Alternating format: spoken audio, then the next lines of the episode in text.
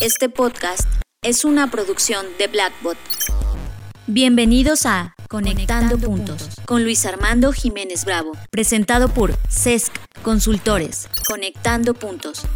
Bienvenidos a Conectando Puntos, el podcast en el que hablamos de psicología, finanzas, economía, historia, arte, educación y básicamente cualquier área del conocimiento que nos ayude a tratar de entender este pequeño y loco mundo que llamamos sociedad.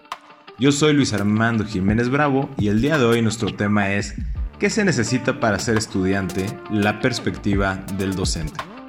Estás escuchando Conectando, puntos, con Luis Armando Jiménez Bravo. Esta emisión es muy importante para nosotros, de hecho justo por eso la estamos liberando en el Día del Maestro, ya que se ha criticado mucho los modelos educativos y reconocemos que dentro de un análisis sistémico integral de la sociedad, la educación es uno de sus pilares fundamentales. Nunca podremos hablar realmente de economía, de finanzas, de psicología, sin meter en algún momento el tema educativo. Y ha sido un tema tan debatido, con tantas necesidades de reforma estructural, con tantos cambios, con tanta creación de conciencia de un lado y del otro, que el día de hoy, en lugar de ir a preguntar a los alumnos, que ya hay muchísima literatura, al respecto, muchas investigaciones directamente en campo, decidimos entrevistar precisamente a dos mentes geniales de la educación.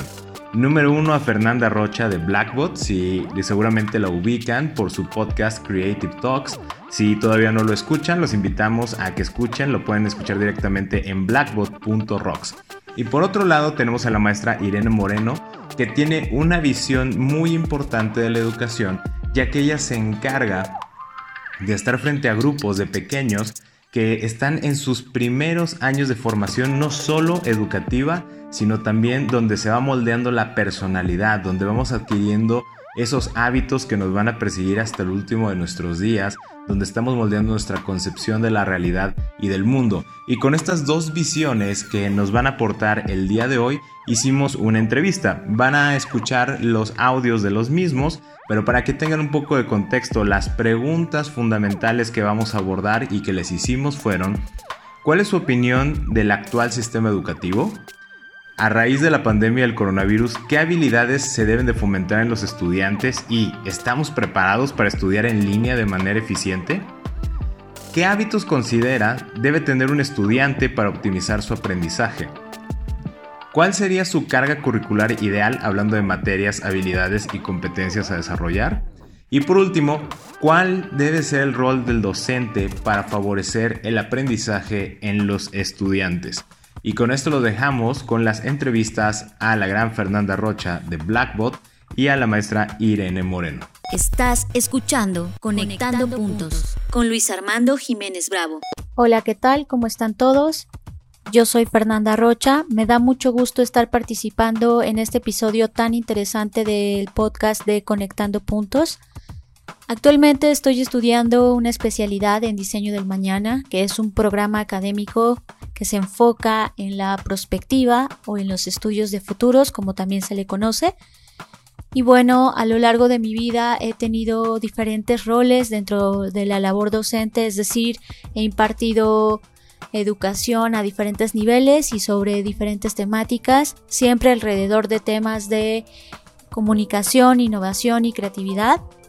Y pues bueno, mi opinión particular sobre el sistema actual educativo es seguramente lo que ya muchos hemos señalado y prácticamente se concentra en que el sistema actual está obsoleto. No solamente por el año en que se creó o todas las bases que se sentaron en el siglo pasado, sino también porque no se ha sabido adaptar a los momentos de cambio. Tanto todos los participantes en el proceso de educación como el sistema mismo. ¿A qué me refiero con esto? Pues bueno, no solamente al tema de la currícula que necesita ser actualizada, sino también a los diferentes métodos de enseñanza que han evolucionado, por supuesto, a lo largo del tiempo, y a las necesidades del estudiante actual y el venidero. Creo que todo este tema de la pandemia eh, nos ha mostrado las deficiencias de este sistema, las ha magnificado y nos pone a cuestionarnos en estos temas de de los problemas que ya tenía la educación antes del coronavirus. Es decir que, voy a poner un ejemplo puntual, eh, las clases en línea, ¿no? Podríamos pensar que es algo innovador movernos a ese sistema, sin embargo no todo lo nuevo es innovador, ¿no? Entonces eso hay que tenerlo muy claro. Y el hecho de que tú ahora des una clase en línea no significa que no arrastres los vicios o las cosas que estabas haciendo mal ya en una clase física. Por lo tanto, corremos un gran riesgo, si bien esto es un momento bastante interesante, también es un momento de mucho riesgo, en el sentido que podemos atraer todos esos errores a este nuevo modelo, ¿no?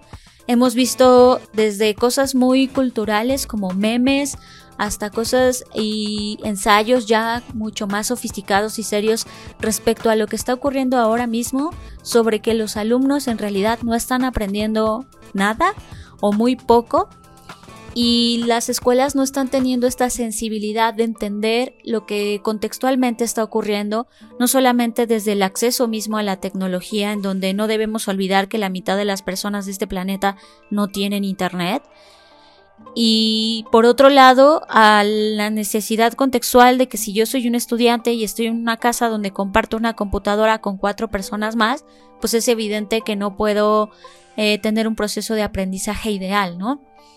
Entonces, prácticamente lo que a este sistema lo tiene quebrado no es el uso o no de la tecnología, sino esta sensibilidad de olvidar que al final del día es una correlación y una interrelación entre dos partes que se sintetizan en el estudiante y en el profesor. Y pues evidentemente ambos, ambos actores, pues necesitan evolucionar, necesitan adaptarse, pero también necesitan un sistema, en este caso una institución, que en el caso del país que estamos, que es México, pues el digamos que el regulador por excelencia pues es la Secretaría de Educación Pública, ¿no? Que también tiene sus propios actores y sus propios conflictos que lo único que han hecho es entorpecer pues todo el sistema e involucrar en este entorpecimiento a los alumnos y a los profesores. Yo creo que no estamos preparados para estudiar en línea de manera eficiente, ya que hay habilidades y hay este analfabetismo digital al cual nos hemos visto expuestos y no solo al uso de las herramientas, sino al también, como lo decía, a aplicar estas herramientas de manera correcta y mezclarlas o sofisticarlas eh, de tal forma que nos permitan hacer un proceso de enseñanza mucho más fácil. Y si los propios profesores no saben cómo utilizar las herramientas, entonces los alumnos esperan porque ellos ya saben cómo utilizar las herramientas, entonces existe este problema de comunicación en el cual el proceso educativo no puede fluir de manera idónea. Por otro lado, creo que los hábitos que estamos desarrollando tanto como estudiantes como personas comunes es nuestra poco spam de atención que tenemos hoy. Al tener esta gran cantidad de contenidos generándose y todavía lo es aún más a raíz de la pandemia, pues es muy difícil concentrarse en una sola cosa. Y si esa cosa eh, no está bien diseñada, no es lo suficientemente atractiva, no es lo suficientemente retadora, pues evidentemente todo esto se entorpece cada vez más y más y más. Entonces yo creo que el estudiante de hoy, más que desarrollar nuevos hábitos, tendría que desarrollar habilidades que se concentren en su ser para entonces explotarlas en el hacer. Y eso es algo en lo que la educación ha fallado y por eso es que su modelo eh, a estas alturas de, del de la vida se ha vuelto obsoleto, porque eh, la educación desde el inicio, ah, después de la revolución industrial, pues se concentró justo en eso, en, en generar cual fábrica una serie de personas que tuvieran ciertas habilidades bajo ciertos escrutinios de calificación, que al tener ese ranking de calificación pues ya cumplían y entonces con eso se validaba que esa persona había eh, podía como certificarse o terminar un grado y así sucesivamente hasta tener, eh, si, si fuera posible, un doctorado, ¿no? Sin embargo, el día de hoy nos damos cuenta que hemos aprendido más, ya sabemos que cada quien tiene aprendizaje o métodos de aprendizaje totalmente distinto, eh, se ha explorado sobre el tema de inteligencias múltiples, etc. Es decir, el sistema se ha hecho más complejo y la educación no ha sabido adaptarse a esas nuevas necesidades. Entonces, por eso es que considero que más que hábitos, creo que la educación se tiene que concentrar en otras cosas que hoy en día son mucho más importantes y que a partir de ellas se podría hacer mucho más rico el proceso de aprendizaje.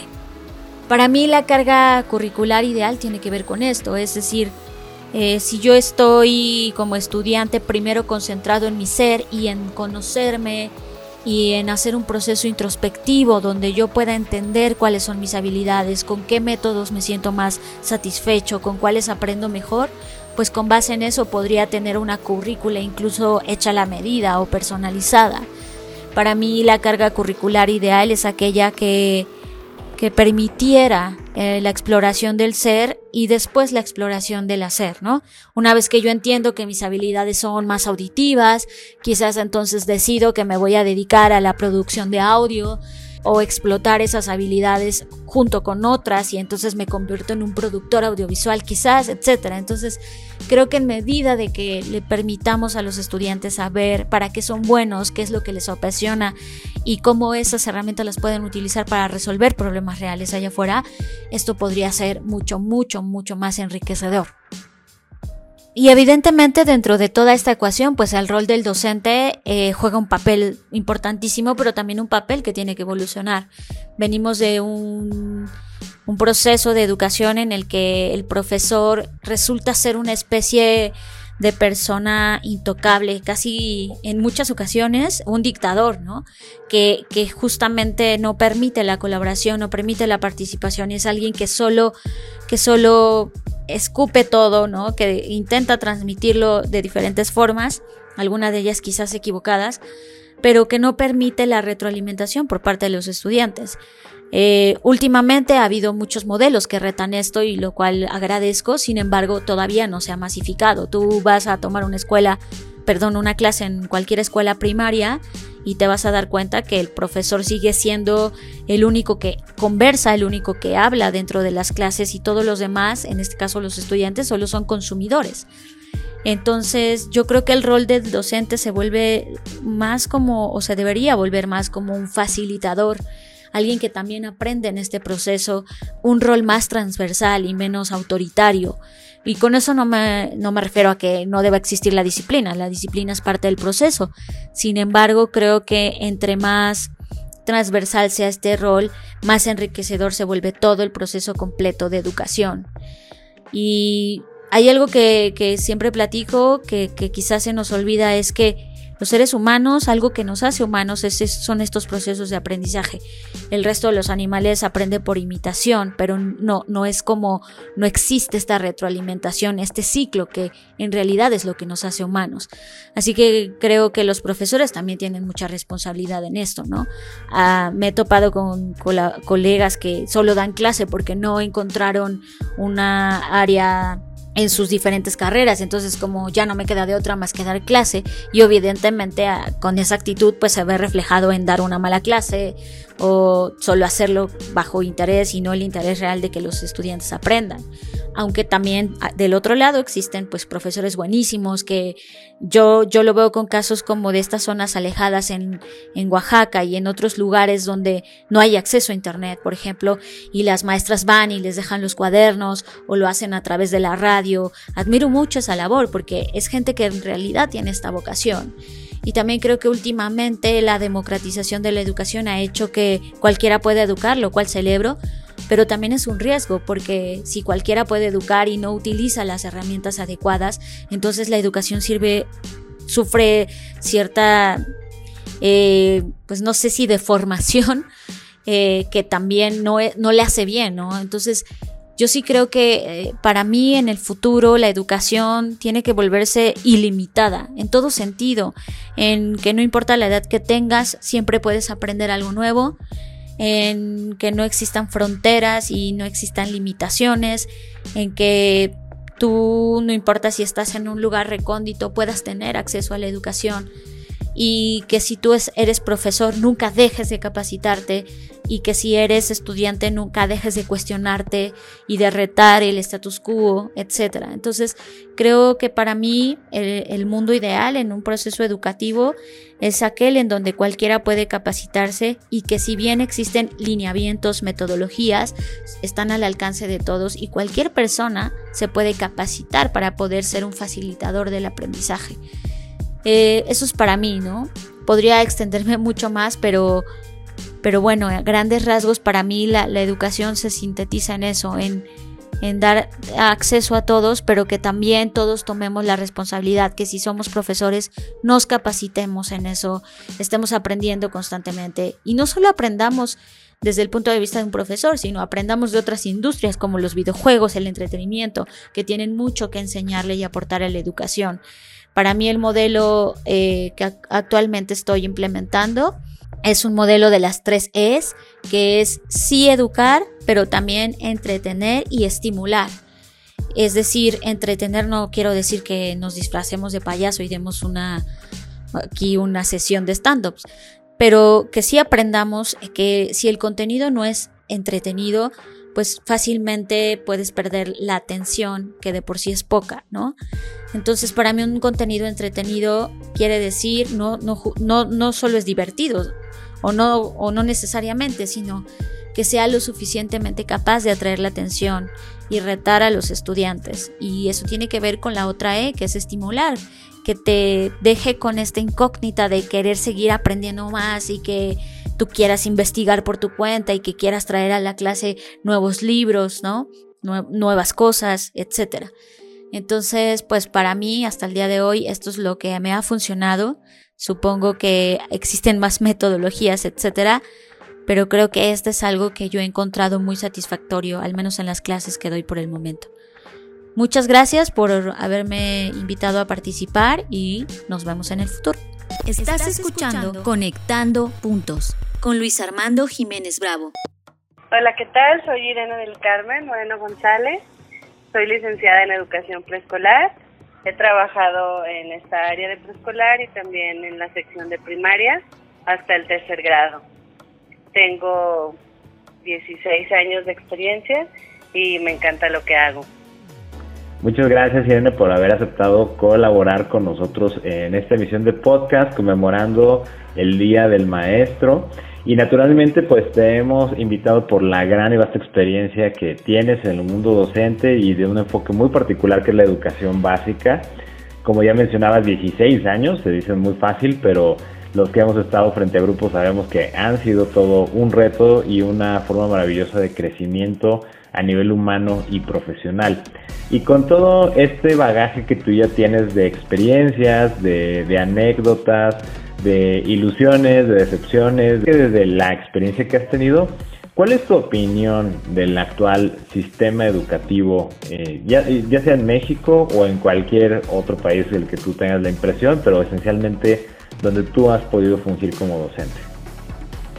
Bueno, antes que nada agradezco mucho la invitación me encanta poder aportar en estos tiempos un poquito más de, la labor del docente y que, y que se valore nuestro trabajo, siempre para mí va a ser de gran gusto y apoyo. Mira, del sistema educativo actual me parece que me gustaría enfocarme, si se puede, en lo que son los planes y programas. Eh, el sistema educativo eh, dentro del artículo tercero, bueno, menciona que ellos gestionan esta parte de planes y programas y son los que constantemente están en cambio, ¿no? Entonces, en ocasiones llega un presidente, llega un secretario de educación nuevo y es cambiar otra vez todo lo que son planes, pero pues en general es, es mucho el cambio, ¿no? Entonces esto no nos permite muchas veces como docentes tener el conocimiento pleno cuando ya hay que cambiarlo. Yo entiendo que que en nuestro país, que en México los resultados de la prueba PISA, nuestros alumnos, nuestros niños no, no salen con los resultados que se esperan. Entonces esto lleva a las autoridades educativas a, a querer implementar estos cambios, ¿no? Pero definitivamente pues no se dan cuenta que, que, un cambio, por ejemplo, para verse en un niño, pues tiene que pasar todos los grados de preescolar, todos los grados de primaria, incluso a veces secundaria, para poder eh, evaluar uno, un plan, un programa, ¿no? Entonces, si, si el cambio de sexenio, pues viene y otra vez mueve todo y creo que es parte de lo que de lo que no, no nos permite empaparnos al 100% de un plan o un programa cuando ya viene otro, ¿no? Entonces, de la misma manera como nos pasa a nosotros, pues lo pasa a los niños, porque nosotros transmitimos toda esta parte, ¿no? Y aunque mucho se ha hablado de que cada vez es menos la parte administrativa que nos solicitan a los docentes, la realidad es diferente, ¿no? Cada, cada año te piden que compruebes más lo que estás haciendo, cuál es tu trabajo, que realmente estás ahí. Entonces te divides entre el aula y la parte administrativa. Claro, y esa parte, bueno, siempre ha sido muy importante y como bien comentas, ahora se ha visto mucho más cargado el tema burocrático, administrativo en la parte de la educación. Nos comentaba Fernanda Rocha este, en la entrevista que también realizamos para este episodio que uno de los principales temas ha sido que ni siquiera hemos podido ponernos de acuerdo o definir de manera clara la evidencia necesaria para este, señalar que estamos aprendiendo algo. Y creo que va muy de la mano con lo que estás comentando en este momento, que se ha saturado tanto la burocracia porque ni siquiera se tiene claro cómo un docente puede demostrar que de hecho está enseñando o cómo los alumnos pueden realmente demostrar que están aprendiendo o que los programas que están cambiando constantemente de hecho están funcionando y tal vez de ahí estamos teniendo un fallo sistémico muy importante. Y estos fallos sistémicos, bueno, pues observamos que se ven de manera mucho más clara con este tipo de crisis como ahora la pandemia con el coronavirus. Y pues trae ciertos cambios, ¿no? Independientemente de, todo lo que se está moviendo a nivel económico y demás, con esta opinión que ya nos este, compartiste del actual sistema educativo, este enfoque en la burocracia, esta parte de los cambios constantes, ¿qué habilidades deberíamos estar fomentando a los estudiantes y si realmente estamos preparados para estudiar en línea de manera eficiente. Mira, respondiendo la, la segunda pregunta primero, me parece que no, no, no estamos preparados. Muchas escuelas ya trabajábamos con la tecnología, ya teníamos plataformas, ya de alguna manera interactuábamos con nuestros alumnos a través de ellas y pues al pasar esta situación te das cuenta que está ahí la plataforma, tienes la herramienta, pero no está al 100% eh, clara, ¿no? Para ambas partes, tanto para el docente como para el alumno, o incluso los padres de familia, que en mi caso, por la población que yo atiendo o con la que yo trabajo, pues son niños más pequeños, ¿no? Entonces ellos sí necesitan de un adulto para poder entrar a estas plataformas. Aunque son amigables, necesitan que el papá les preste desde lo más básico, ¿no? La computadora, el celular, el iPad, o sea, ellos saben manejarlo. Porque tú le das un iPad a un niño, un celular, e incluso lo maneja a veces mejor que tú, ¿no? O encuentra las herramientas que tú no sabías que existían en tu celular o en la computadora, el iPad. Pero eh, para ingresar, para mover, o sea, no son plataformas amigables para los niños. Muchas veces lo son para los papás que son pues los los que nosotros creemos que es el primer acercamiento, pero como tal para el niño no, o sea, no es como una página que ellos encuentran o una aplicación de juego, ¿no? Que arma rompecabezas, que hace sumas, que hace restas. Siento que esta parte es la que hay que modificar. No estamos preparados y definitivamente hay una desigualdad enorme, ¿no? Porque no estamos hablando de escuelas perdón, estamos hablando que existen escuelas particulares y escuelas este, oficiales, ¿no? Federales. Entonces, empezando por ahí, pues no hay, no hay una, este, pues igualdad, ¿no? Entonces, ¿estamos preparados? No, no estamos preparados. Y en cuanto a habilidades que, que debemos fomentar en nuestros estudiantes, fíjate que hay un valor que para mí me parece muy importante, que es la resiliencia. Eh, donde yo trabajo, trabajamos cada mes un valor y la resiliencia es uno de los valores que se trabajan. Pero es muchas veces al que más le huimos. ¿Por qué? Porque no sabemos ni siquiera nosotros como docentes vivirlo, ¿no? y, y, en estos momentos lo que todos debemos de estar eh, trabajando más precisamente es en este valor de, de resiliencia, ¿no? Ya me pasó esto, qué herramientas tengo o cuáles no tengo o cuáles tengo que descubrir para salir adelante. Y un niño es mucho más fácil, a, mientras más temprana edad, desarrolle esta habilidad de, ok, me está pasando esto, pero tengo que salir adelante. ¿Qué pasa cuando se pelean entre ellos?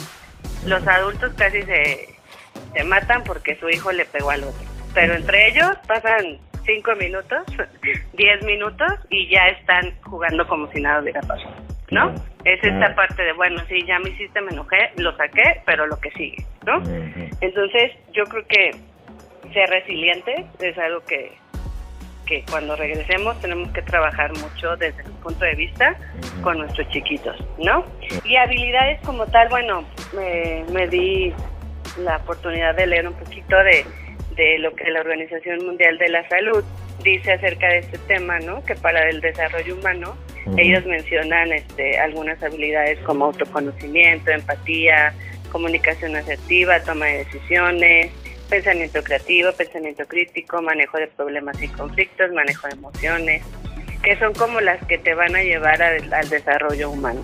Y retomando, pues sí, definitivamente el manejo de emociones es una habilidad que hay que trabajar con ellos para nosotros como adultos está siendo difícil, para nosotros como docentes está siendo difícil.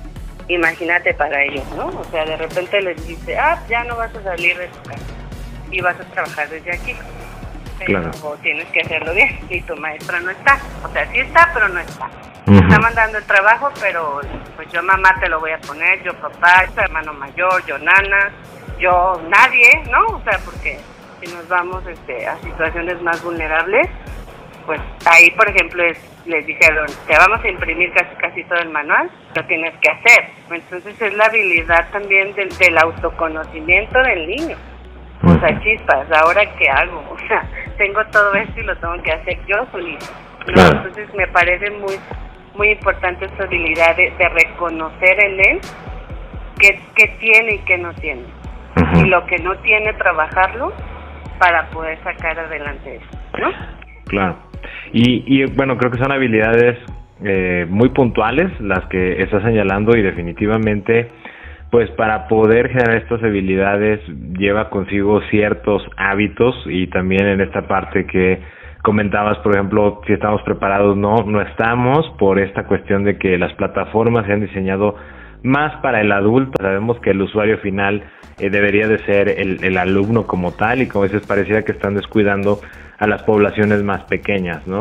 Que todavía no tienen mucha lectoescritura, que sí obviamente requieren apoyo, pero que tal vez podrían hacer plataformas mucho más amigables para, para ellos.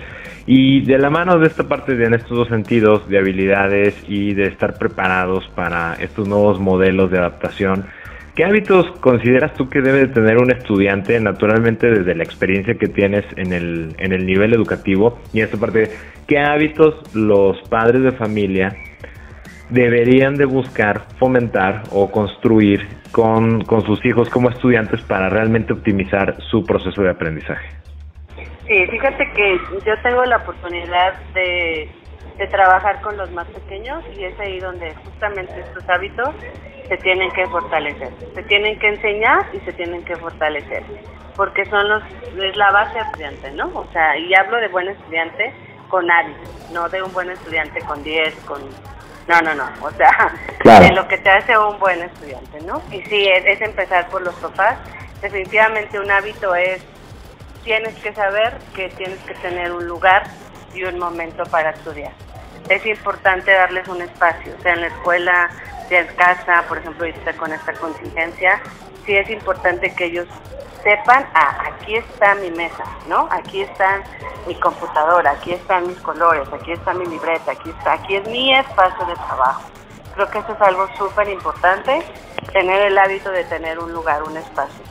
Eh, tener un tiempo, ¿no? O sea, es tiempo de trabajar, es tiempo de estudiar. Sobre todo, un hábito importante es que ellos lo vean no como una obligación como tal de lo tengo que hacer porque es la tarea, sino porque qué me va a dejar a mí, ¿no? Muchas veces hay muchos temas que ellos dicen, esto es para qué, y esto para qué, y esto para qué. Pues por cultura general, porque más adelante lo vas a necesitar, o a lo mejor no, pero en este momento es parte de sí. ¿No? Entonces que vean el estudio como un hábito de la lectura, por ejemplo, ¿no? El hábito de la lectura. ¿Cuántos eh, adultos tenemos este hábito? Claro. Entonces, a eso se forma ahí, en las primeras edades. Vas a leer, vas a tener el hábito de la lectura. Te va a ayudar siempre, siempre, para divertirte, para aprender, para hacer una receta de cocina, ¿no? O sea, tienes que tener el hábito de la lectura. El hábito de, de entender yo me acuerdo de niña, no sé, a lo mejor porque me encantaba estudiar o hacer mi tarea, pero conmigo nadie se sentaba y nadie me explicaba. Y yo agarraba mis cosas, o a lo mejor eso me enseñaron mis padres, yo agarraba mis cosas, sacaba mi tarea, ya tenía mi espacio y me ponía a estudiar. ¿No? Y como adulto lo vemos, tienes que tener un espacio también que tú sabes que es tu, tu área de trabajo, ¿no? Entonces, como hábito realmente que un estudiante debe de tener, digo, es su espacio, es su momento, es este hábito de la lectura, que sí considero sumamente importante porque te va a ayudar en todas las cosas que hagas en la vida y en todas tus materias de escolares. Y el hábito también, sobre todo, de saber escribir, ¿no? De qué escribo, qué no escribo, cómo lo escribo. Hay faltas de ortografía en la actualidad tremendas con esto de la tecnología. Aprovechar estos momentos de tecnología para, pues para también este, practicar, ¿no?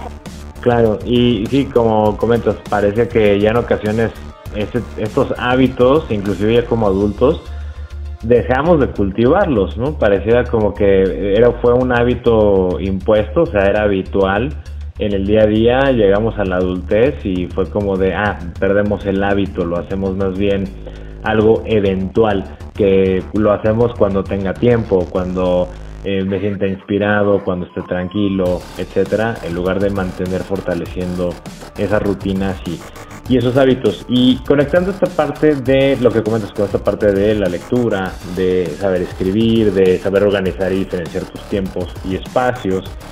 Eh, desde este sentido, ¿cuál consideras? Yo sé que tú estás en una escuela donde tiene una carga curricular particular, pero considerando estos hábitos, estas habilidades que hemos estado comentando, y toda esa opinión respecto al sistema educativo actual, ¿cuál consideras que sería tu carga curricular ideal? Ya sea que te tocara vivirla como impartirla como docente o haberla recibido o poderla recibir como estudiante, hablando de un tema de tales materias, habilidades o competencias que te llega a desarrollar. Mira, yo creo que la carga curricular ideal, eh, la primera característica que pudiera tener es dejarla lo más fija posible.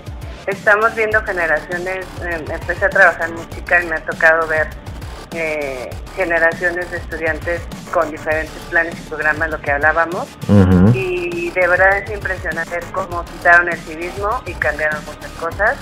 No creían que fueran importantes, quitaron la ortografía y pues lo vivimos día con día, ¿no? Tampoco creían que fueran importantes y pues de ahí se van no sé qué palabra utilizar, mm, no descomponer, sino van este, cambiando las estructuras desde el comportamiento humano, ¿no? Entonces una carga curricular ideal para mí sería aquella que le dé las herramientas al ser humano para poder primero detectar en él sus habilidades, las más fuertes, pero también aquellas que tiene que trabajar más, ¿no? Habilidades. Si soy una persona con habilidades cognitivas, eh, soy bueno en español, matemáticas, me sé todas las capitales del mundo, eh, etcétera. Ok, entonces ya sé que tengo habilidades cognitivas, pero mis habilidades eh, bajas, ¿no? Por decirlo así. Entonces, ¿cómo puedo yo entender que esas habilidades sociales o en qué momento de mi vida las voy a utilizar? Cuando llegue a un trabajo, cuando llegue a querer hacer un negocio, ¿no? O sea, no me voy a morir si no las tengo, si no las desarrollo, pero son importantes, ¿no? Porque va a seguir habiendo niños súper sociables, otros súper cerebro, otros no, esas son nuestras características. Yo soy súper buena dando clases, pues voy a ser maestra. Yo soy súper bueno en mate, pues voy a ser, ¿no? O sea, esa parte va a seguir. Esa, esa me queda claro que no la puedo cambiar. Pero pero la carga curricular ideal sería esa que trabaja desde el ser. Desde el ser, trabajar mucho en la persona. ¿Por qué? Porque a partir de esta crisis que estamos viviendo, o esta contingencia, hemos descubierto eso, ¿no? Yo creo que eso es lo has descubierto. Qué padre que seas súper bueno para ciertas materias, qué padre que tengas la habilidad cognitiva súper desarrollada, pero vamos a trabajar también tu habilidad, este, esta parte de la, de, espiritual, ¿no? Por ejemplo, o la, o la habilidad social de Chin, o sea, una gente que vive solo y que tiene deprimido tanto tiempo, un niño que a lo mejor puede pasar por depresión y encerrado en su casa y sin que se den cuenta, la debe estar pasando muy mal, ¿no? Entonces, estas herramientas que se le den, porque sí, sí hay psicólogos en algunas escuelas, y sí hay a lo mejor esta parte eh, de formación humana, pero se enfoca más a la religión, ¿no? Entonces, respetar como es parte de la religión a quien la quiere implementar, pero no olvidarnos de, su nombre lo dice, formación humana. Claro. Preocuparnos mucho más por el ser. Entonces yo creo que sí, español, matemáticas, lectura, ortografía, civismo, yo regresaría al civismo y, y, seguirnos más también por esta parte social y, espiritual de, del ser humano, ¿no? Claro. Y en este nuevo, bueno, digamos, en esta carga curricular, como dices, con estas características de constancia o estabilidad y sobre todo enfocado en el ser, ¿cuál visualizas que sería el o debe ser el rol del docente para favorecer el aprendizaje en este escenario con, con los estudiantes o en los estudiantes? Ya tenemos la figura del facilitador, ya no tanto del tema de la cátedra, eh, que a lo mejor no todos los docentes eh, hemos llegado a comprenderlo al 100%, pero dentro de esta currícula ideal que ya nos dibujas y todas estas mejoras que implicaría, eh, ¿qué rol debería cubrir el docente? ¿Cómo se integra en, en este proceso de enseñanza-aprendizaje que, que nos planteas? Pues definitivamente no podemos dar lo que no tenemos. Entonces el primer paso es ser conscientes nosotros de cuáles son nuestras habilidades y cuáles son las que tenemos que desarrollar. Si yo no soy bueno para la computadora, si yo no soy bueno para la tecnología, pues tengo que serlo. No estamos viendo que ya tengo que serlo. Tengo que empezar poco a poco, tengo que capacitarme más. Y a partir de lo que nosotros eh, nos capacitemos, estemos a la vanguardia, estemos leyendo, porque muchos docentes no hay, no hay lectura como tal, ¿no? poniéndonos al día, viendo lo que viene. No podemos ser esos guías ni facilitadores, como tú lo dices muy bien, para nuestros niños. O sea, les estamos quedando mal, muy mal, mm. porque ellos son generaciones que cada vez vienen con mucho más curiosidad. Digo, no porque nosotros cuando estudiáramos no la tuviéramos, ¿no? También la teníamos, me queda claro. Pero eh, ellos ahora no, no tienen la oportunidad de tener más herramientas entonces, si nosotros como adultos también tenemos más herramientas como docentes de los que tuvieron nuestros maestros, creo que hay que, hay que ocuparlas, hay que utilizarlas y, y, capacitarnos, ¿no? Capacitarnos en todo momento, que también las empresas, los colegios se preocupen por capacitarnos más, el gobierno en este caso pues capacitar a los a los docentes de las escuelas oficiales y, y ser eso, ser guía, que nos quede claro. Yo creo que somos facilitadores, que somos guías y que no estamos imponiendo nuestra voluntad. Sería la educación va a dar un giro impresionante. No importa el currículum, no importa el, no importa muchas cosas, si ya tú estás siendo consciente, un alumno tuyo te puede pasar y te puede rebasar y te puede llevar de calle en muchas el día que seamos más humildes en ese sentido, nuestro rol como docente va, a ser definitivamente un cambio en la vida de, nuestros estudiantes. Claro. Pues, y me parecen realmente poderosas, poderosas palabras, eh, sobre todo en esta parte de la humildad que debemos de, de tenerla presente como docentes, pues para realmente predicar en estos enfoques de currículas desde el ser, el descubrimiento, y no solo en la acumulación de conocimientos. Y valoramos mucho que hayas eh, participado en, la entrevista. No sé si quieras añadir algo más para cerrar este bloque contigo. No, pues nada más agradecerles nuevamente la invitación. Para mí es un placer este, poder estar con ustedes sí cerrar con esta reflexión de que en estos tiempos de, educación a distancia no podemos estar en competencia, ¿no? Papás con maestros, es que me dejó, es que no me dejó, es que me puso. Eh, recordar que es un trabajo en equipo, siempre lo ha sido, un trabajo en equipo, se nos olvida a veces, pero esto es de, de, dos, ¿no? O de más. Entonces, respetarnos, respetar el trabajo del docente, nosotros respetar que, sabemos que ellos también tienen muchas cosas que hacer en el hogar, pues tomarnos de la mano y trabajar juntos, creo que, creo que es lo ideal. Perfectísimo. Muchísimas gracias por tu aportación y pues esperamos que próximamente estés nuevamente en otras emisiones de Conectando Puntos. Muchas gracias, que estén muy bien.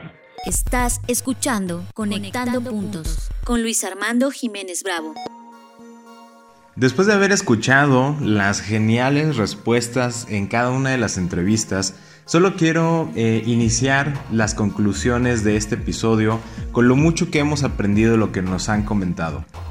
Número uno, también desde CES Consultores, consideramos que el modelo educativo como lo hemos venido conceptualizando desde una aula con cuatro paredes la función del catedrático que ha costado mucho trabajo que el docente se vuelva un facilitador y esto ha sido una situación bilateral tanto desde la concepción del estudiante que va a hacer al aula, eh, no importa si es digital o si es presencial, como también la función del docente y el tiempo que le requiere el adaptarse a los estilos de aprendizaje de los alumnos, conjuntándolo con una carga curricular que le imponen brindar a esos alumnos. Y entonces con toda esta mezcla de elementos pareciera que tenemos tres fuerzas que se están encontrando. Una carga curricular forzada, un alumno que se siente forzado a aprender esa carga curricular y un docente que también se siente forzado a instruir de manera obligatoria una determinada carga curricular a los alumnos. El eje de todo esto, como pueden notar, al final del día coincidimos o consideramos que está en la falta de empatía en la educación. Hay una frase muy interesante, estaba escuchando un, podcast que hace la, revista Forbes, donde estaban entrevistando a La Roca, Dwayne Johnson, y a su manager, Danny García, y ella decía que cuando empezaron todo este plan de expansión de la imagen pública de La Roca, eh, hay una frase que a mí me impactó. Ella dijo, ahora necesitamos buscar a las personas que estén a la altura de nuestras ambiciones. Esta frase es muy, muy poderosa porque creo que esconde una sublime verdad.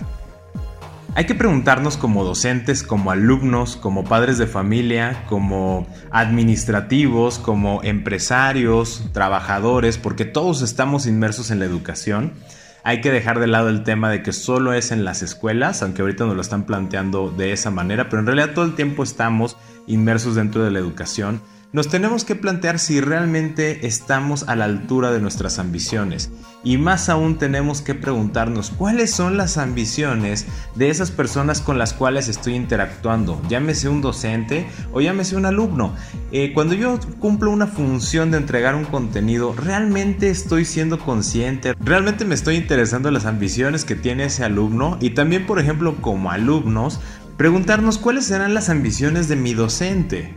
Porque una persona que se para frente a un grupo o que busca facilitar contenido, sin importar la metodología que utilice, tiene una ambición muy específica respecto de lo que quiere lograr con ese grupo. A veces puede dar una enseñanza de vida, a veces también puede buscar el brindar conocimientos que sí se utilicen en la vida práctica, y lo digo entrecomillado porque al final del día todo el conocimiento en un momento dado se va a tener que utilizar. Hay que tener esa conciliación y esa empatía entre las ambiciones, pero también hay que considerar todas las escuelas, todos los que se quieren aventurar a decir que son una plataforma de educación. Tienen que tener una gran empatía de conocer esas ambiciones en ambas partes y desarrollar un modelo de formación, un modelo de transmisión del conocimiento y de construcción del conocimiento que sea empático con ambos lados de la moneda para que en lugar de que hablemos de ambos lados de la moneda, estemos hablando de una sola mirada hacia el horizonte. De esta forma, como pueden notar, si desde la carga curricular dejamos de llamarle carga curricular, o materias, simplemente le llamamos como es una plataforma para construir conocimiento. Y entonces tenemos una persona con más expertise que puede ser como la figura del mentor, un facilitador, etcétera, que va a brindar cierta curva de aprendizaje que ya vivió, la pone sobre la mesa en esa plataforma de aprendizaje, llega a alguien que está interesado porque considera que su ambición empata con ese contenido que se está dando y entonces tiene la oportunidad de proponer y construir, donde estamos dejando de lado los egos, donde estamos dejando de lado esta actitud reticente a decir pues vengo aquí porque me obligan o vengo aquí porque pues no quiero, pero bueno pues tengo que cumplir porque si no tengo un título, no voy a tener un trabajo. Cuando nos desprendemos de esas actitudes y entonces conciliamos, vamos a dar pie a todo lo mucho que nos han comentado las maestras Fernanda Rocha e Irene Moreno. Ser resilientes, el entender cuál es nuestra motivación, nuestro propósito, el reconocer que no podemos ser dictatoriales al momento de hablar de conocimiento, sino que tenemos que tener una mentalidad abierta. Y sobre todo creo que la enseñanza más grande que nos puede dejar el empezar estas discusiones sobre la educación. Y recuerden que nosotros como Conectando Puntos eh, somos un podcast que busca entender qué es lo que está pasando en la sociedad y lo conectamos con muchas vertientes. Mucho de nuestro enfoque naturalmente es empresarial y de negocios. Y más aún con eso yo lo quiero conectar.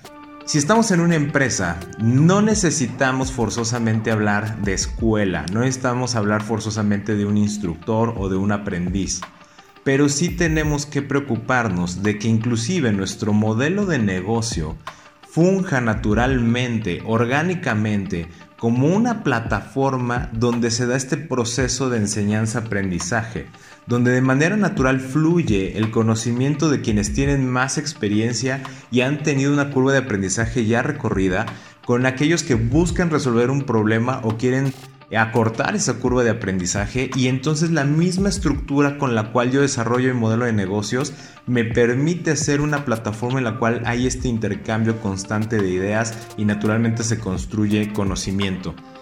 En las empresas se ha buscado esta parte de tener trust tanks, ¿no? estos tanques de confianza, tanques de pensamiento, tanques de creatividad, donde invitamos a las personas a que nos hablen, a que nos digan, pero dentro de las reglas es no contradigas al jefe. Pues así nadie se va a animar a hablar, nadie va a aportar ideas, porque no puedes contradecir, entre comillas, a la autoridad.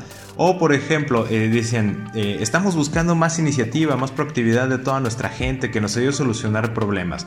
Pero cada vez que se quieren acercar contigo, no estás disponible. O cada vez que quieren proponer algo es una cadena interminable de burocracia. El mismo modelo de negocio atiende lo urgente y no lo importante. El mismo modelo de negocio te arrastra a presiones excesivas de tiempo donde ya no les das espacio para que se cultiven en lo personal y obviamente te arrojen nuevas ideas. Y con esto quiero puntualizar para ya eh, pausar la conversación en este momento. No importa si estamos en familia, ahora que estamos hablando en tiempos de cuarentena. No importa si solo estamos en casa, no importa si estamos en una comunidad digital, no importa si de hecho estamos dando una clase en línea o la estamos recibiendo, no importa si estamos desarrollando un modelo de negocios, hay que tener algo bien presente. Cualquier dinámica en la cual interactuemos como seres humanos desde su inicio una de las partes que tenemos que cuidar es que la dinámica misma de ese modelo familiar, social, educativo, de negocios, debe fungir como una plataforma de intercambio de conocimientos entre aquellos que pueden tener mayor experiencia o conocimiento diferente y aquellos que desean recibirlo y pueden aportar también otra parte de ese conocimiento. Si nosotros nos ponemos a reflexionar realmente de una manera concienzuda, como solemos decir, nos vamos a encontrar con que las pequeñas reformas, los pequeños cambios que podamos hacer en estos modelos, número uno, van a facilitar una gran comunicación, pero número dos, vamos a lograr tres fenómenos maravillosos. En primer lugar, curiosidad. Vamos a incentivar a las personas a ser curiosas. Número dos, los vamos a incentivar a ser creativas. Pero más aún, los vamos a incentivar a comunicarse mejor. Y en el momento en que nos comunicamos mejor, ahí es donde realmente se cumple este tema de que tres cabezas piensan mejor que una, o un grupo bien estructurado, bien ordenado, pero sobre todo que se puede comunicar de manera armoniosa, puede construir el futuro. Con esto yo los dejo para que puedan reflexionar. Nos encantaría realmente conocer sus opiniones, tanto lo que dijeron la maestra Fernanda Rocha de Blackboard como la maestra Irene Moreno, ambas con dos perspectivas que aunque están en niveles educativos distintos tienen muchísimos puntos de acuerdo y las conclusiones que hemos obtenido directamente en este podcast por favor déjenlo en nuestras redes sociales. Les recuerdo que pueden encontrarnos en Facebook como arroba Consultores, esto es arroba SESC Consultores o a través de nuestra página de internet www.cesc.com.mx. Esto es www.sesc.com.mx. Yo soy Luis Armando Jiménez Bravo y los invito a que sigamos conectando. Escuchaste Conectando, puntos, con Luis Armando Jiménez Bravo, presentado por CESC Consultores. Conectando, puntos. Contenidos y conducción, Luis Armando Jiménez Bravo. Producción, John Black y Fernanda Rocha. Grabado en los estudios Blackbot.